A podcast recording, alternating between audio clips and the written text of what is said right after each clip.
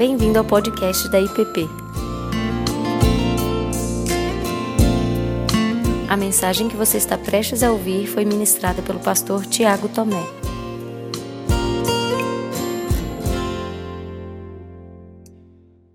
Convido você a abrir a sua Bíblia comigo no Evangelho segundo João, no capítulo 20. Evangelho segundo João, no capítulo 20.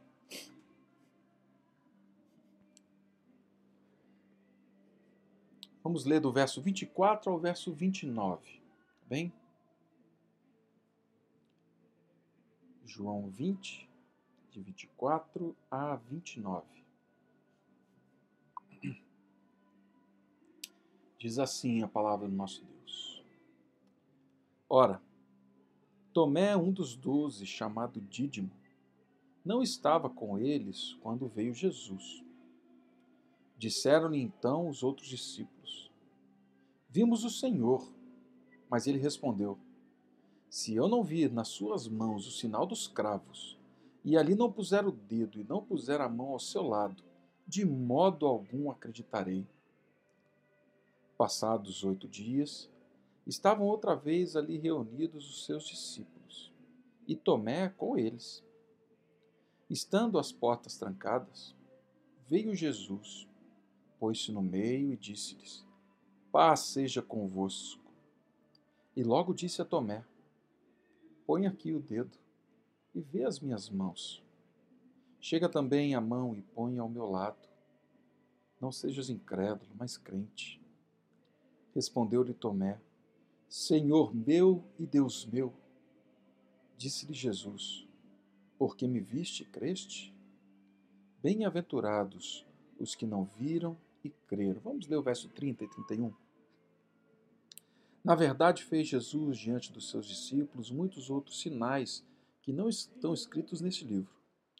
Estes, porém, foram registrados para que creiais que Jesus é o Cristo, o Filho de Deus, e para que, crendo, tenhais vida em seu nome. Amém. Pai, conduz-nos nesse tempo de meditação da tua palavra que o Senhor fale conosco e que o Senhor, a cada dia, faça o teu filho Jesus brilhar com clareza, com glória e majestade. No nome dele oramos. Amém. Amém. Tem uma tela pintada por um artista, o Caravaggio. Acho que a gente consegue colocar isso. Ela foi pintada no século XVI, período barroco. Ah, ela é muito impressionante, né? Estou dando uma olhadinha aqui para ela no computador do lado. Alguns sentem aí uma estranheza, né? Com essa cena dele apalpando uma ferida de Jesus. Essa é a cena que ele pinta. E embora as escrituras elas não deixem deixe nenhuma margem, não deixe claro que isso realmente tem acontecido, dele ter chegado e colocado as mãos ali, é, mas a figura que ele pinta é, é, é muito interessante. Né? E talvez seja essa, talvez seja esse o cenário mais evidente ah, dessa passagem, o pano de fundo mais evidente dessa passagem de Tomé, aqui nas Escrituras, no Evangelho segundo João. Ele foi considerado como o apóstolo incrédulo a incredulidade de Tomé é o título desse quadro. Mas eu acredito que o Caravaggio também denuncia não só Tomé, ele denuncia a, a descrença pública, a descrença não só de Tomé, mas a minha, a sua, a descrença da humanidade. A descrença da humanidade com relação a Cristo, com relação à obra dele, aquilo que ele fez, quem ele é. Será que a dúvida de Tomé era uma dúvida justificável e simples? Será que eu e você, no lugar deles, dele, talvez tivéssemos a mesma dúvida? Será que se os nossos outros contassem que tinham visto Cristo, nós acreditaríamos? Será que não há mais nada no cenário que nos ajude a entender o texto e mais entender o nosso coração à luz do texto.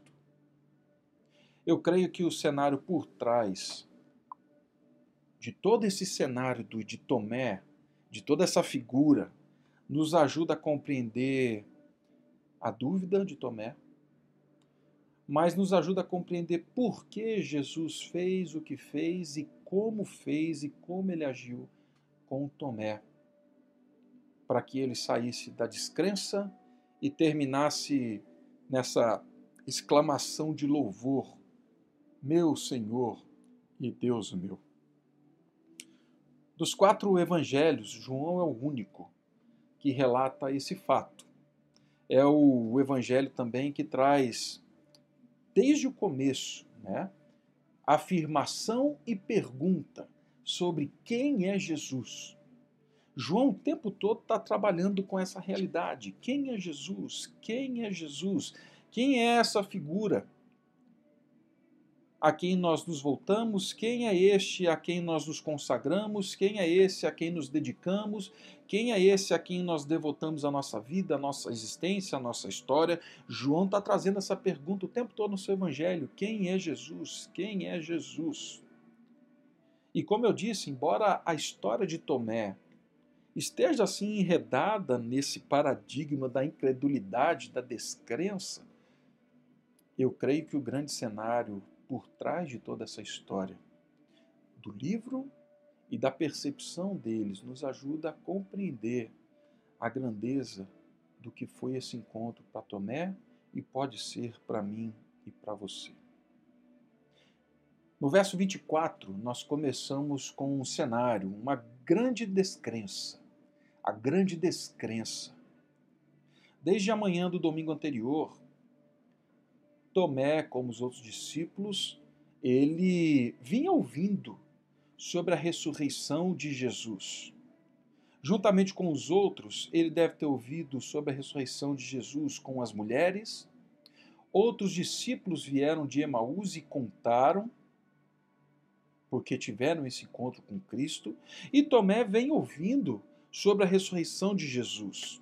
Ele aparece aos seus discípulos e, por um motivo que não nos é revelado aqui, Tomé não estava com eles. Mas Jesus aparece e eles testemunham então para Tomé que tinham visto Cristo ressuscitado. E assim, como os discípulos, a princípio, no caminho de Emaús, Tomé fala assim: eu não creio na ressurreição. Eu não acredito.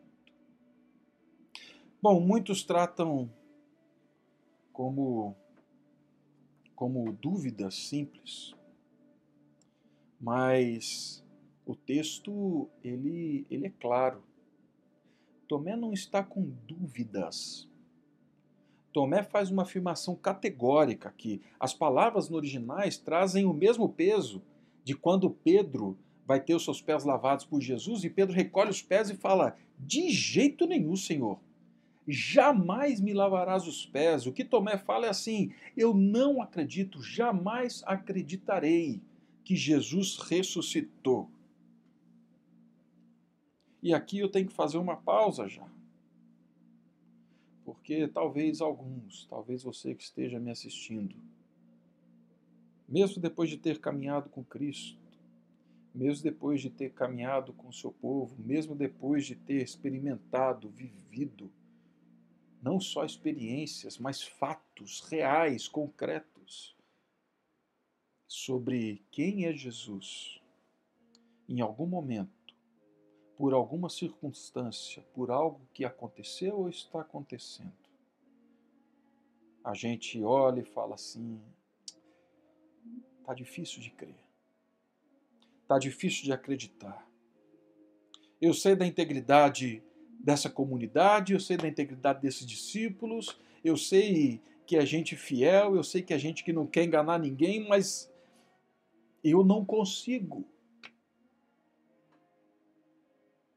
Alguns julgam logo e de imediato Tomé por essa incredulidade. Mas eu acredito que ele tinha, sim, alguns motivos aqui para não crer na ressurreição de Jesus logo de início. E eu me coloco no lugar dele. Eu peço que você faça isso comigo. Primeiro, os motivos óbvios.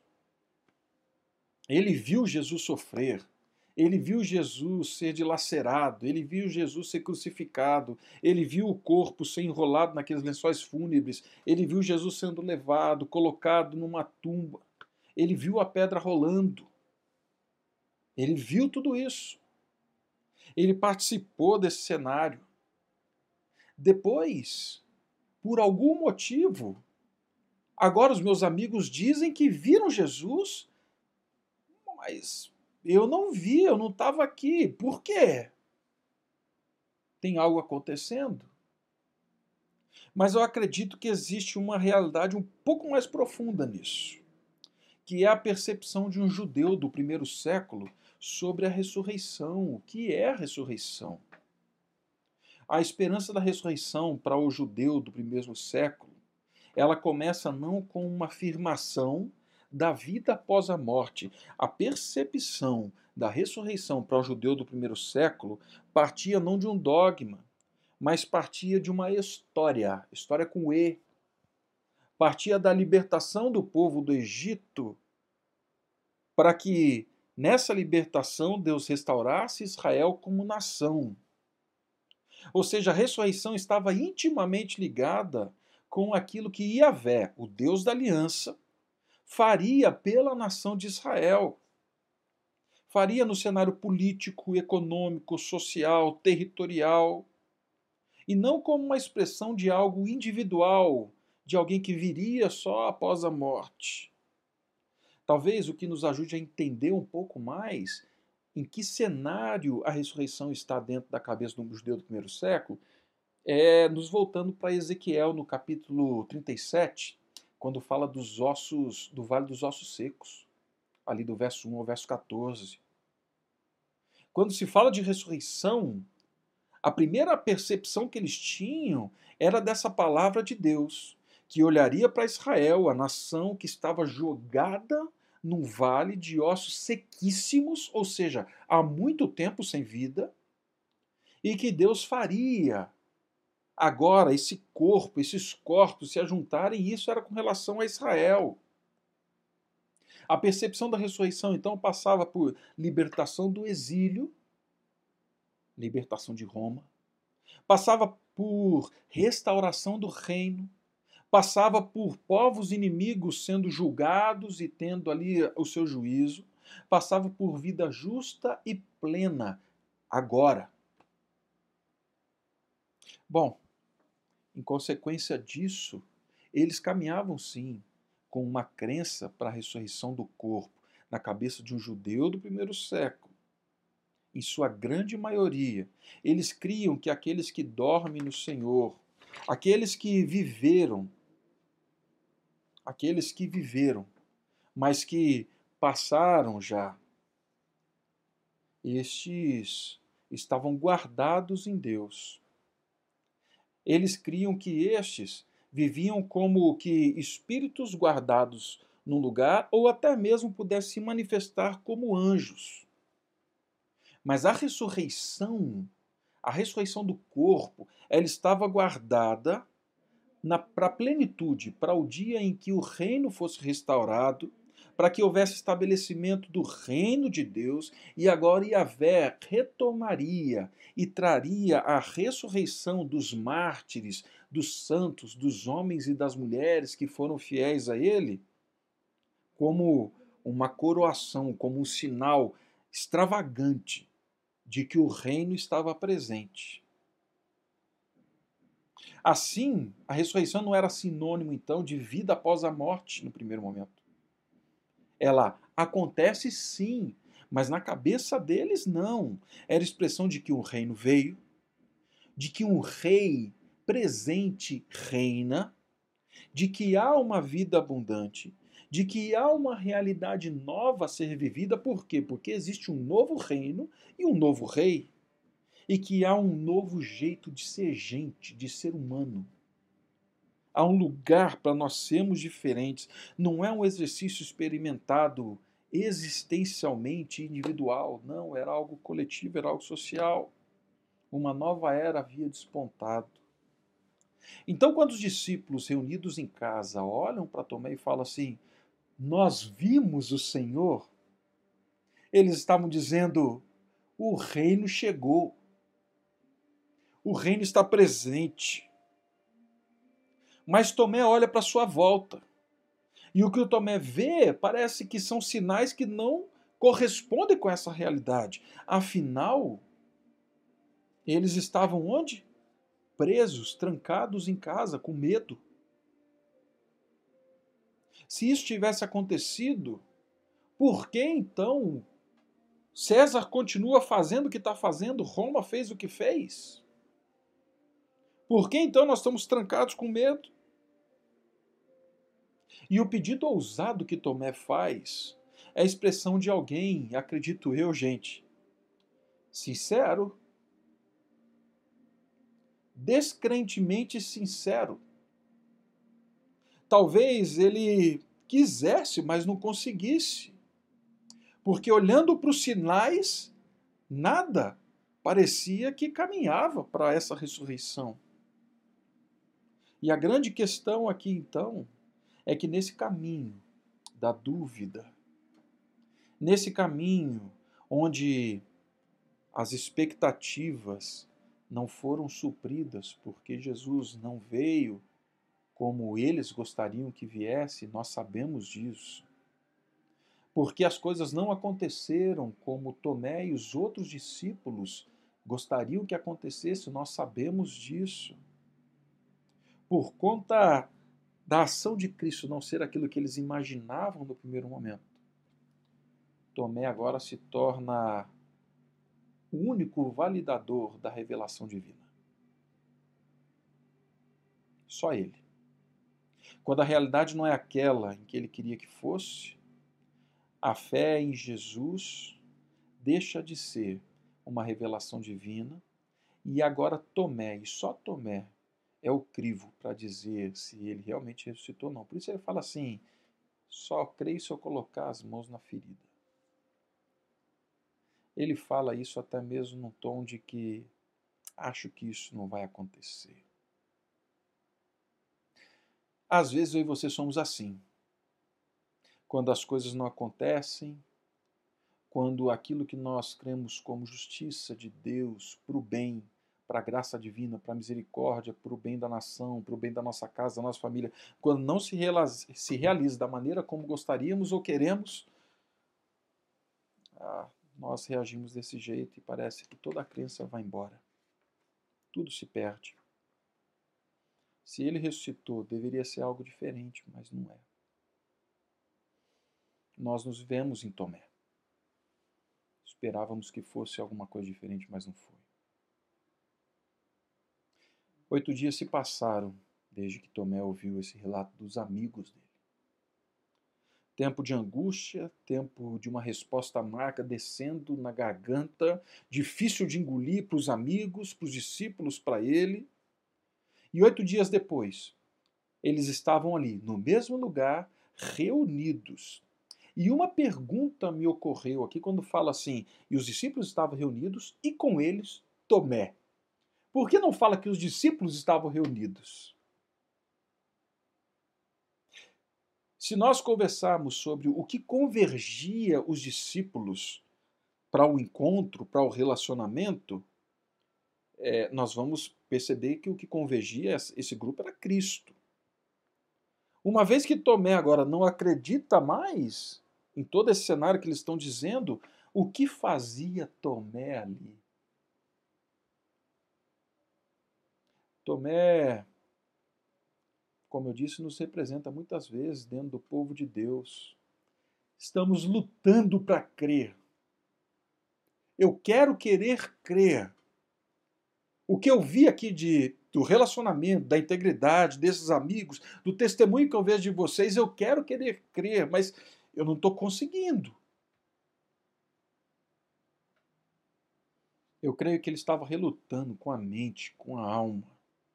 E aqui eu quero dar uma palavra para você que está acompanhando e que talvez se vê como Tomé. Se você vive tempo de dúvida, não deixe e não se aparte da presença e daqueles que hoje têm certeza. Permaneça junto, caminhe junto, não se, não se retire, não saia, se reúna, venha, compartilhe da vida com aqueles que têm a certeza. Na reunião desses, Jesus há de se manifestar. Sempre fala. Tomé estava lá. E aí então, nós temos agora o grande encontro. Se no primeiro momento nós tivemos a grande descrença, agora nós temos o grande encontro. Jesus surge no meio deles enquanto eles estavam reunidos, portas fechadas, medo, dúvidas, descrença. Esse parece que é o cenário que nós vemos dominicalmente numa igreja. Mas Jesus tem uma certeza: eles são meus discípulos, eu os chamei, eu vou fortalecê-los, eu vou me revelar a eles, isso é tarefa minha. Mas eles estavam ali, Jesus reúne, Jesus se manifesta, aparece e diz: Paz seja convosco. O novo rei, o novo reino, saúda com aquilo que é próprio, que é da natureza, que é característico do seu reino: Shalom, paz. Mas Jesus não perde tempo. Logo ele olha para o lado, vira e diz assim: Tomé, ele vai sem rodeios, ele vai sem dar voltas, ele olha para Tomé e diz assim: Põe aqui o dedo e vê as minhas mãos. Chega também a mão e ponha no meu lado. Não seja incrédulo, mas crente. Muitos comentaristas acreditam que essa palavra de Jesus ele estava fazendo uma dura repreensão a Tomé. Mas eu acredito que não, meus irmãos onde as pessoas veem talvez uma dura repreensão, eu não quero dizer que ele não exortou, mas eu vejo Jesus lidando seriamente com uma dúvida séria de alguém que caminhou com ele, que foi discípulo dele, a ponto dele chegar na principal dúvida de Tomé, que suspeito eu desde já para vocês, não era só sobre a ressurreição. Jesus, ele chega em Tomé e ao falar com Tomé, Jesus trata com pessoalidade. Jesus não joga um livro, não joga a Torá no rosto de Tomé e fala, vai ler, rapaz. Não, ele trata com pessoalidade, ele trata com jeito. Jesus dá atenção, ele olha para Tomé. Jesus tem cuidado com a fé daquele que estava fraco. Aqui a gente tem muito a aprender. Temos cuidado com estes que em algum momento, e isso pode ser eu, pode ser você, estamos frágeis. Jesus revela a verdade. Mas, como eu disse, quando Jesus faz isso, ele ordena e ele traz à luz, talvez, a dúvida profunda do coração de Tomé, que não é só sobre a ressurreição.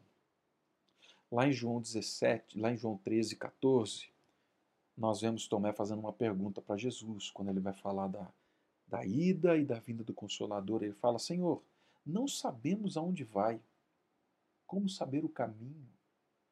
Jesus fala da casa do Pai e naquela conversa dos discípulos em dúvida, Filipe, mas também que é uma expressão desse cenário todo, perguntado por Tomé, fala assim: Senhor, mostra-nos o Pai então. E Jesus fala assim: Como? Vocês têm dúvida ainda de quem é? Eu estou com vocês todos os dias. E agora vocês perguntam: quem é quem me vê vê ao Pai? Tomé certamente se expôs. Mas ao se expor, Deus, que é onisciente, que tudo vê, tudo olha, tudo sabe, chega no coração de Tomé e fala assim: Tomé, a sua dúvida não é só sobre a ressurreição. Desde lá de trás, talvez, você está se perguntando: será? Será que é ele mesmo? Será que eu posso colocar o coração diante dele? Jesus vai discernir o coração de Tomé. E quando Jesus faz isso, a resposta de Tomé é uma só. Ele vai em direção a Jesus, se joga de joelhos. E agora ele não fala assim, agora eu creio. Agora ele faz uma confissão, e a confissão dele é da dúvida que o levava a não crer na ressurreição. A confissão dele é: meu Senhor e Deus meu. Meu Senhor e Deus meu. Ele reconhece na ressurreição de Jesus que ele é Deus. Que quem o vê, vê o Pai. Ele reconhece e vê a história dele agora dentro dessa história de Cristo. Ele vê o Rei real, soberano, que veio para colocar todas as coisas em ordem. Se ele está vivo e eu vejo, é porque o reino foi realizado. Agora nós temos um novo caminho. O rei chegou ele reconhece que Jesus é Senhor da sua vida, da sua história, que ele é Senhor da criação. Ele reconhece. Ele faz a primeira confissão. E aí então Jesus disse: Porque viste, creste. Amém também. Mas ele fala de mim e de você agora. Bem-aventurados aqueles que não viram e creram. Eu acredito que junto disso tem a oração de Jesus lá em João 17, quando ele fala assim: Pai, eu peço por aqueles que virão a crer em mim por intermédio da tua palavra.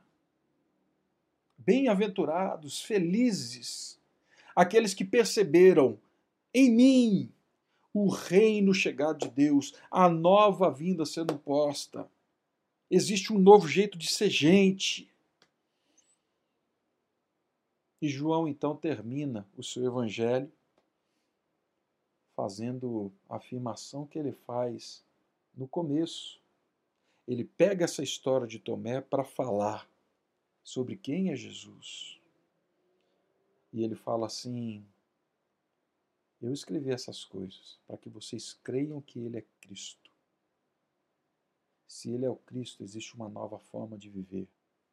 Existe um reino existe um rei, existe uma nova postura. É mais do que simplesmente agora eu tenho vida depois da morte.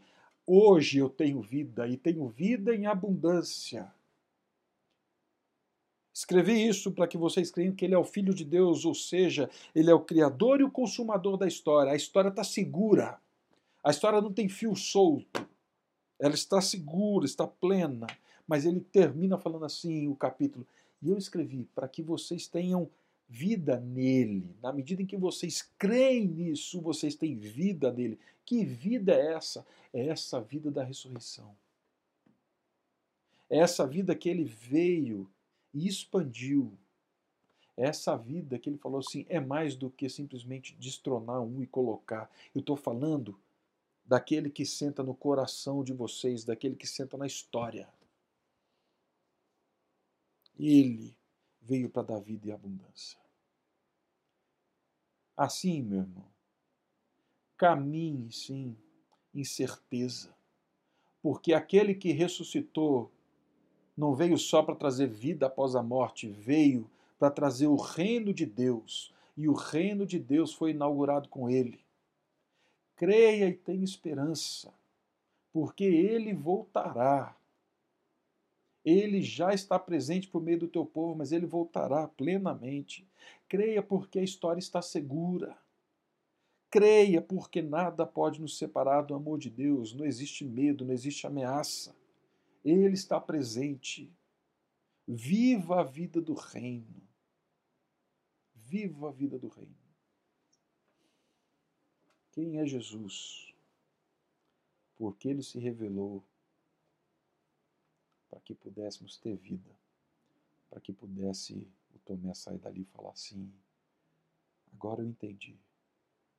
Agora eu entendi que não tem a ver com César. Agora eu entendi que eu fui chamado para viver um novo reino, independente do tempo da história, porque o rei está presente. Então, meu irmão, ao olhar para a ressurreição de Cristo, entenda que você está olhando para o rei. Se você tem dificuldades com a ressurreição, sonde o teu coração, porque talvez lá no fundo não seja a ressurreição. E clame. Fale com Deus. Peça que Ele revele Cristo Jesus, o Senhor, a você. E ao coração quebrantado e compungido. Deus não desprezará, diz a palavra. Ele há de responder. Pai Santo, muito obrigado porque o Senhor trata e lida com as nossas dúvidas de forma séria. Mas clamamos para que o Senhor nos conduza ao caminho de certeza, caminho da verdade, caminho que nos traz segurança e vida. Clamamos para que o nosso testemunho, a nossa palavra seja como de Tomé, meu Deus e meu Senhor. Que Jesus seja hoje Senhor da nossa vida, Senhor da nossa história, Senhor da nossa casa, Senhor das nossas finanças, Senhor dos nossos relacionamentos, Senhor da nossa economia, que Ele seja Senhor, mas que seja também e brilhe como um Deus, a quem adoramos, a quem nos prostramos e a quem temos a segurança, a segurança de que o Senhor, na cruz do Calvário, sentou no trono e tomou o governo de toda a história. Abençoa-nos, Pai, no nome de Cristo. Você acabou de ouvir o podcast da IPP. Para saber mais, acesse nossa página em www.ippdf.com.br.